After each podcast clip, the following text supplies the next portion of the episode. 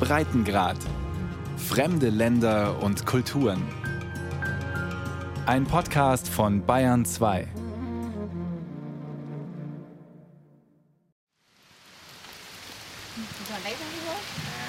Ein junges Paar wartet am Ufer. Es regnet leicht. Der braune Fluss zieht zügig an ihnen vorbei. Er markiert die Grenze zwischen Thailand und ihrer Heimat Myanmar. In normalen Zeiten wäre er schnell rübergeschwommen, sagt Sotu, auch wenn die thailändischen Soldaten das nicht gerne sehen und Warnschüsse abgeben. Aber heute wartet er mit seiner Frau auf das kleine Boot, das sie trocken zurück nach Myanmar bringt. Denn seine Frau Sumiat No ist schwanger. Sie waren einen Tag in Thailand, um zum Frauenarzt zu gehen.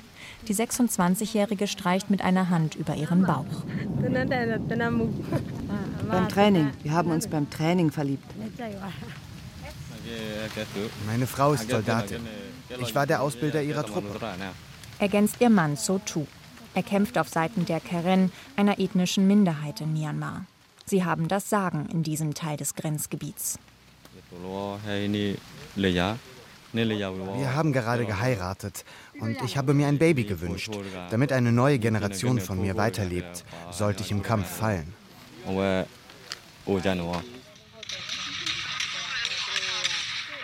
Auf seinem Handy zeigt er ein Video. Soldaten in Tarnuniformen robben auf dem Boden auf einen Stützpunkt der Militärjunta zu, also des staatlichen Militärs von Myanmar. Es fallen Schüsse. Ich habe drei Granaten geworfen. Sechs burmesische Soldaten, darunter zwei Unteroffiziere, sind gefallen. Aber auch er wird getroffen. Durch eine Granate. Teile haben mein Gewehr getroffen. Mein Gewehr war komplett zerstört. Ich wurde von Granatsplittern an drei Stellen verletzt. Es ist okay, nichts Ernsthaftes. Ich war einer der Ersten, der sie an der Frontlinie attackiert hat. Ein Schuss streift seinen Helm. Ein Freund von ihm wird von einem Kopfschuss getötet. Das alles sei erst wenige Tage her, seine Wunden noch nicht verheilt. Er zieht sein schwarzes T-Shirt hoch und zeigt die Narben auf seiner Brust.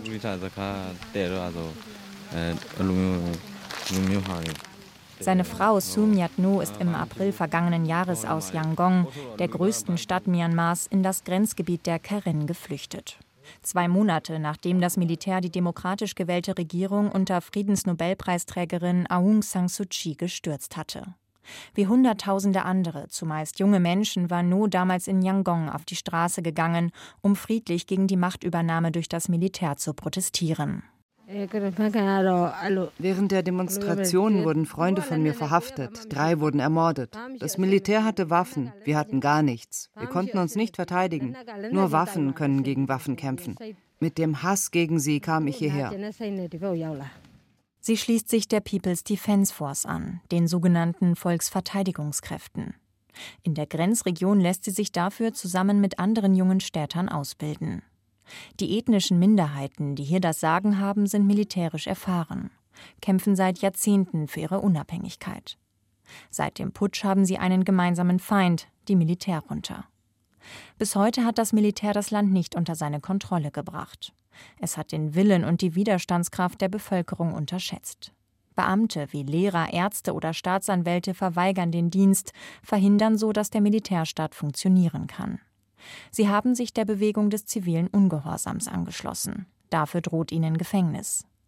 Einer von ihnen, Dr. Sovin U, der nur Dr. Bio genannt wird. Er unterrichtet Biologie. Lernen, das ist kriminell. Es ist nach dem Militärgesetz strafbar. Regt sich Dr. Bio auf, zumindest wenn es außerhalb der kontrollierten Militärschulen passiert. Er selbst ist nach Thailand geflüchtet, hat dort im Juni eine Online-Schule ins Leben gerufen. Er und seine Kolleginnen unterrichten inzwischen 1200 Kinder.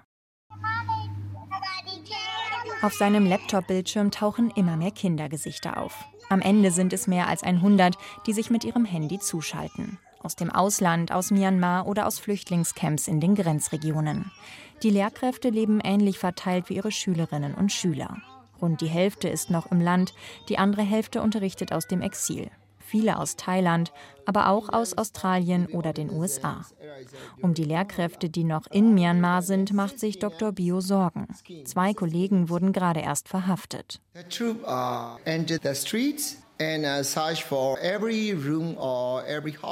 die Truppen sind durch die Straßen gezogen, haben jedes Haus, jeden Raum durchsucht. Unsere beiden Kollegen waren gerade am Unterrichten. Sie haben schnell ihre Handys ausgeschaltet und das Internet, aber ihre Telefone wurden durchsucht. Zudem gab es wohl Informanten. Die schauen, wer gegen das Militär ist. Rund 20 Lehrkräfte hätten ihm danach aus Angst gekündigt und sich an sichere Orte zurückgezogen. Auch seine Schüler müssen sich manchmal verstecken. An einigen Orten gibt es immer wieder Luftangriffe auf Dörfer. Zum Beispiel im Grenzgebiet der Karen. Dann rennen die Schüler weg, verschwinden auf einmal vom Bildschirm aus dem Unterricht. Das myanmarische Militär greift immer wieder Dörfer aus der Luft an. In den Grenzgebieten, aber auch im Zentrum des Landes. Den Luftangriffen folgen oft Bodentruppen. Rund 30.000 Häuser sollen die Soldaten schon niedergebrannt haben, oft willkürlich, um Angst und Schrecken zu verbreiten. Niemand soll sich trauen, sich dem Militär zu widersetzen. Mehr als 15.000 Menschen wurden seit dem Putsch inhaftiert, mehr als 2.000 getötet, schätzt die Gefangenenhilfsorganisation AAPP.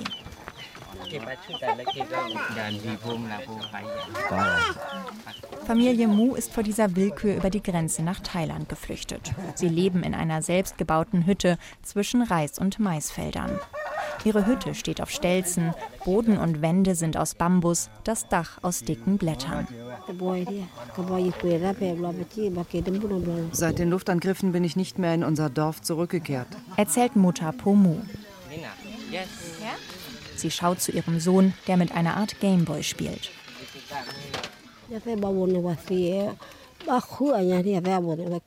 Mindestens sechs Menschen wurden verletzt. Zwei junge Männer sind gestorben. Zwei Mädchen haben gerade Kochen gespielt, als der Luftangriff passierte. Sie wurden nicht stark verletzt, es waren nur kleine Splitter. Sie haben gar nicht verstanden, dass sie gerade getroffen wurden. In den vergangenen Monaten seien auch schon Bomben des Militärs auf der thailändischen Seite gelandet, fügt eine Freundin hinzu, die ihren Kopf in die Hütte streckt. Nolen Zo lebt wie Pomu seit knapp einem Jahr in dem provisorischen Flüchtlingscamp, zusammen mit ihren Eltern und ihren fünf Kindern.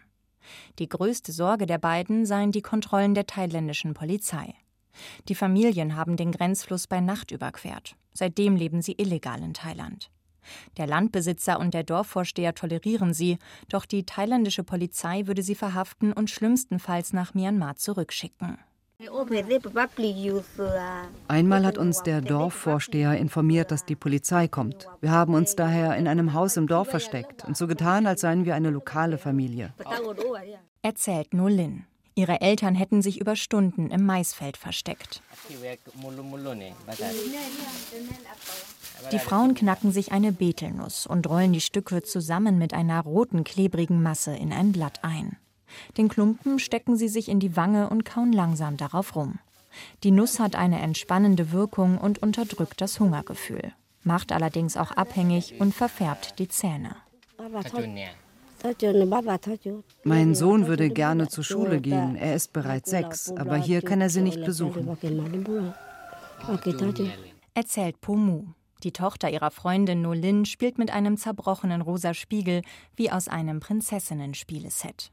Sie trägt goldene Herzchenohrringe und ihr Gesicht ist mit dem typischen burmesischen Make-up eingerieben. Einer gelblich-weißen Paste aus gemahlener Baumrinde, die vor allem vor Sonne schützen soll. Ihre Tochter habe seit zwei Jahren nicht mehr die Schule besucht. Erst wegen Corona, dann wegen des Putsches. In Thailand können ihre Kinder keine Schulen besuchen, weil die Familien nicht offiziell registriert sind. Tan Sui versucht im Camp den Überblick zu behalten. Er blättert durch ein dickes Buch. Darin listet er fein säuberlich alle Familien mit Name und Alter auf. Er ist der selbsternannte Anführer des Camps.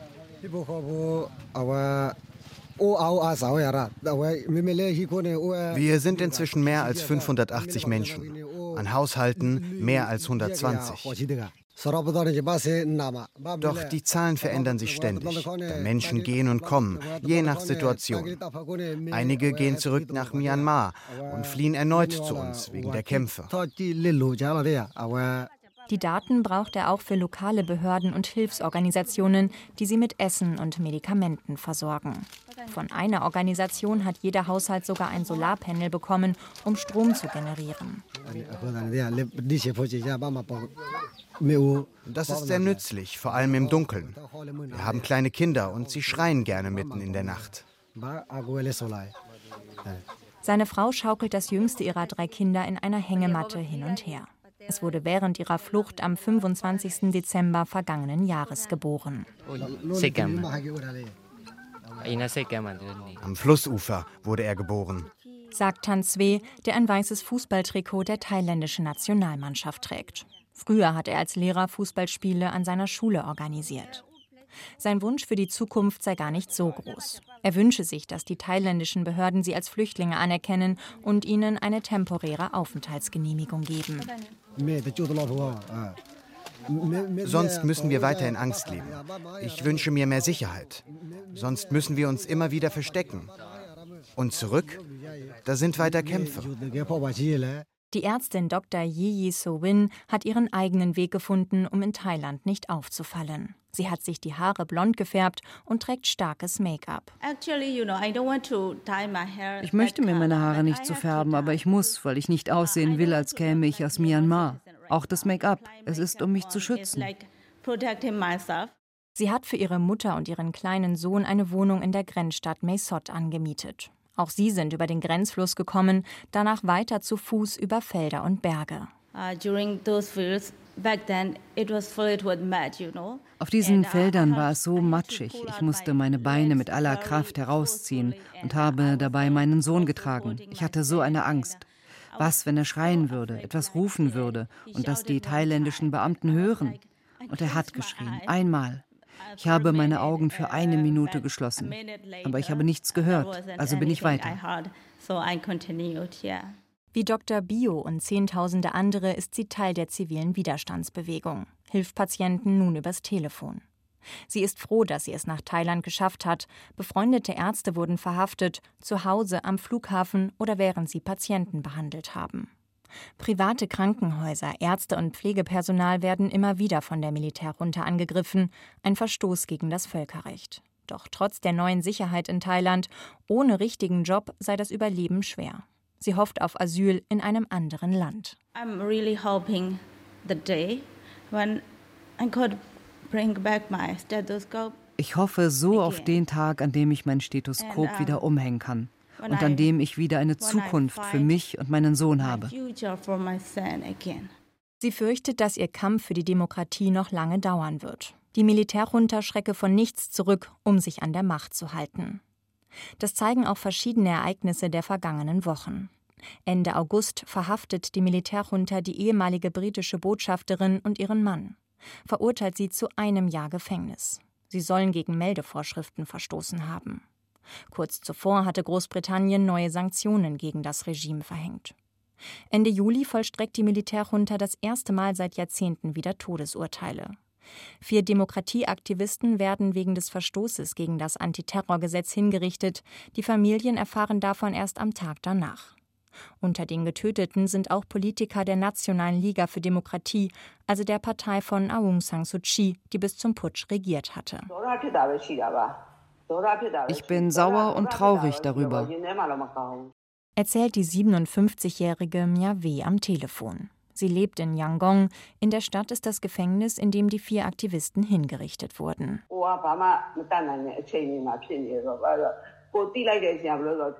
Zu der Zeit war der Strom weg in der ganzen Stadt. Wir wussten, dass sie etwas Teuflisches machen, wenn sie den Strom ausstellen. Sie haben ihn gegen elf, fast gegen Mitternacht, ausgeschaltet und erst am nächsten Morgen gegen 10, 11 Uhr wieder angeschaltet. An dem Tag hörten wir die Neuigkeiten.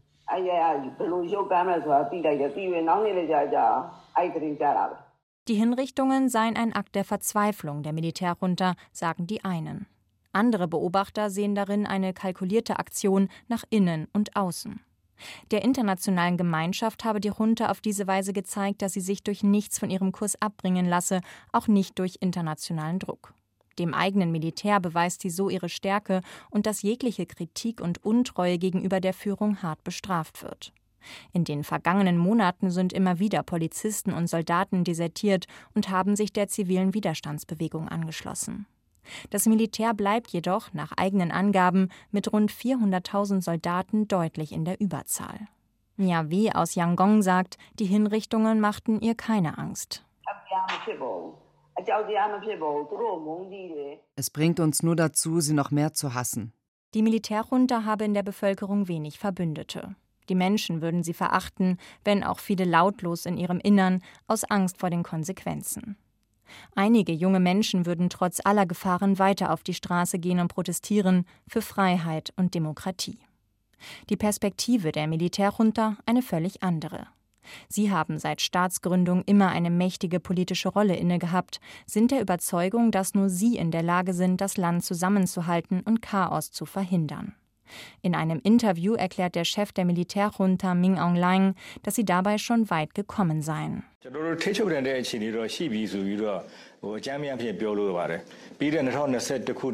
Generell möchte ich sagen, dass wir die Situation unter Kontrolle haben.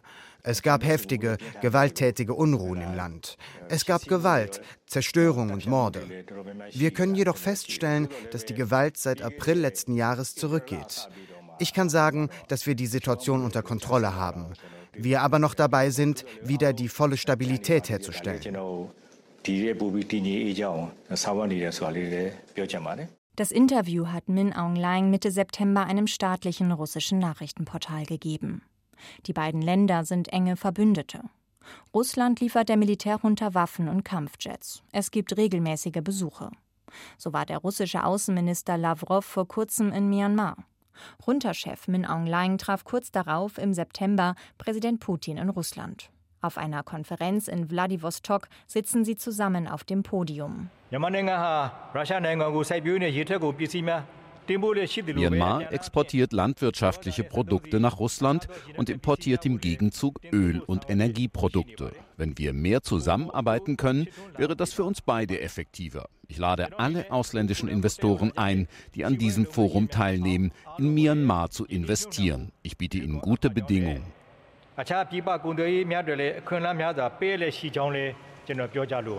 Die Militärjunta ist auf ausländische Investitionen angewiesen. Die meisten internationalen Unternehmen haben das Land verlassen. Wladimir Putin und Junta-Chef Min Aung Hlaing geben sich die Hand, lächeln für die Kameras. Die beiden sonst international isolierten Länder wollen ihre Zusammenarbeit weiter ausbauen, unter anderem bei der Erzeugung von Atomenergie.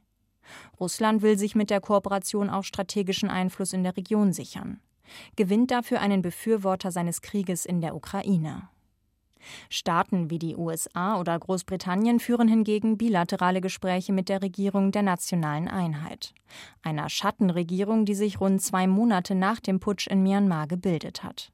Sie setzt sich aus gewählten Abgeordneten des ehemaligen Parlaments und Vertretern der ethnischen Minderheiten zusammen.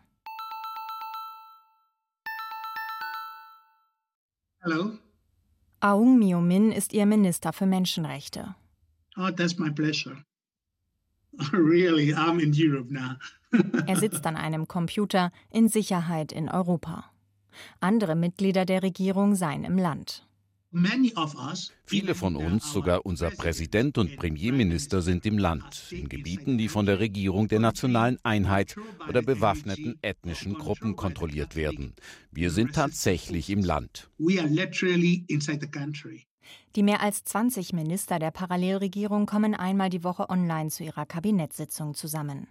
Die Schattenregierung übernehme immer stärker die Rolle einer Parallelregierung in Myanmar, erklärt ihr Sprecher Ujo So we, together with ethnic armed forces, Zusammen mit den bewaffneten Kräften der ethnischen Minderheiten kontrollieren wir mehr als 50 Prozent des Staatsgebiets von Myanmar. Wir betreiben Schulen, Krankenhäuser und sind dabei, Gerichte und eine Polizei aufzubauen, mit der Unterstützung der Menschen in den von uns kontrollierten Gebieten. Überprüfen lassen sich diese Angaben nicht. Doch es gibt immer wieder Berichte, dass die ethnischen Minderheiten und die sogenannten Volksverteidigungskräfte, zu denen auch die schwangere Sumiatno gehört, weitere Teile des Landes erobern, Soldaten und Polizisten gefangen nehmen oder bei Guerilla-Aktionen töten. Koordiniert werden die Einheiten, die übers ganze Land verstreut sind, teilweise vom Verteidigungsminister der Schattenregierung. Many of the ethnic uh, arms resistance movements we are Viele der bewaffneten ethnischen Minderheiten arbeiten vollständig mit uns zusammen. Ein paar sind neutral, aber unterstützen die Revolution, auch wenn sie nicht abgestimmt mit uns kämpfen. Aber sie trainieren die PDFs, also die Volksverteidigungskräfte, und statten sie mit Waffen aus. Erklärt der Sprecher der Schattenregierung im Videogespräch. Von der internationalen Gemeinschaft wünschen sie sich drei Dinge humanitäre Hilfe, Wirtschaftssanktionen und ein Waffenembargo. Denn die Militärjunta sei stark von den Waffenlieferungen Russlands abhängig. Die Minister der Schattenregierung wollen zudem international stärker mit an den Verhandlungstisch.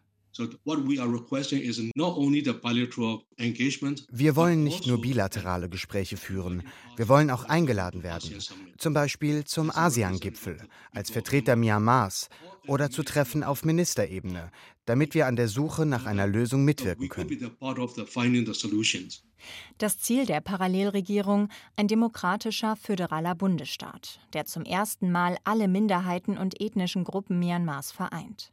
Dieses Ziel geht noch über das hinaus, was Friedensnobelpreisträgerin Aung San Suu Kyi bisher für ihr Land erreichen wollte. Sie sitzt derzeit im Gefängnis, muss fast wöchentlich vor einem Militärgericht erscheinen. Die 77-Jährige wurde bereits zu mehr als 20 Jahren Haft verurteilt. Es stehen noch mehrere Gerichtsverfahren aus. Sie ist immer noch das Symbol der Demokratiebewegung, eine der wichtigsten Personen in unserem Land. Aber es gibt noch andere. Die Menschen sehen sich nach einem neuen, breiteren Ansatz als ihrem. Sie fordern einen föderalen Bundesstaat mit Gleichberechtigung für alle, eine echte Demokratie. Er vermutet, dass die Militärjunta die ehemalige de facto Regierungschefin des Landes für seine diplomatischen Zwecke nutzen werde, als eine Art Verhandlungsmasse. Zum Beispiel, indem sie die Friedensnobelpreisträgerin aus der Haft zurück in den Hausarrest lassen. Das ist die traditionelle Art und Weise, wie das Militär mit der internationalen Gemeinschaft spielt. Aber die sollte diese Strategie durchschauen. Auch die schwangere Sumiat Nu setzt viel Hoffnung in die Schattenregierung. Sie wartet am Grenzfluss zwischen Myanmar und Thailand auf das Boot, das sie zurück ins Kriegsgebiet bringt. Sollte ihr Kampf für Demokratie noch lange dauern, sie schreckt das nicht. Anfangs war ich ein bisschen besorgt, aber ich hatte und habe keine Angst. Es ist für unsere Befreiung. In ihrem früheren Leben war Sumiat No Modedesignerin. In ihrem kleinen Laden in Yangon entwarf und nähte sie Kleidung für ihre Kunden.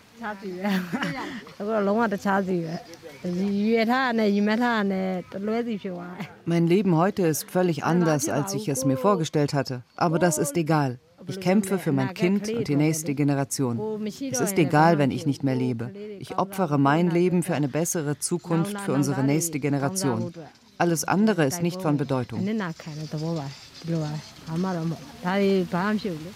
Eine Chance für eine bessere Zukunft gibt es.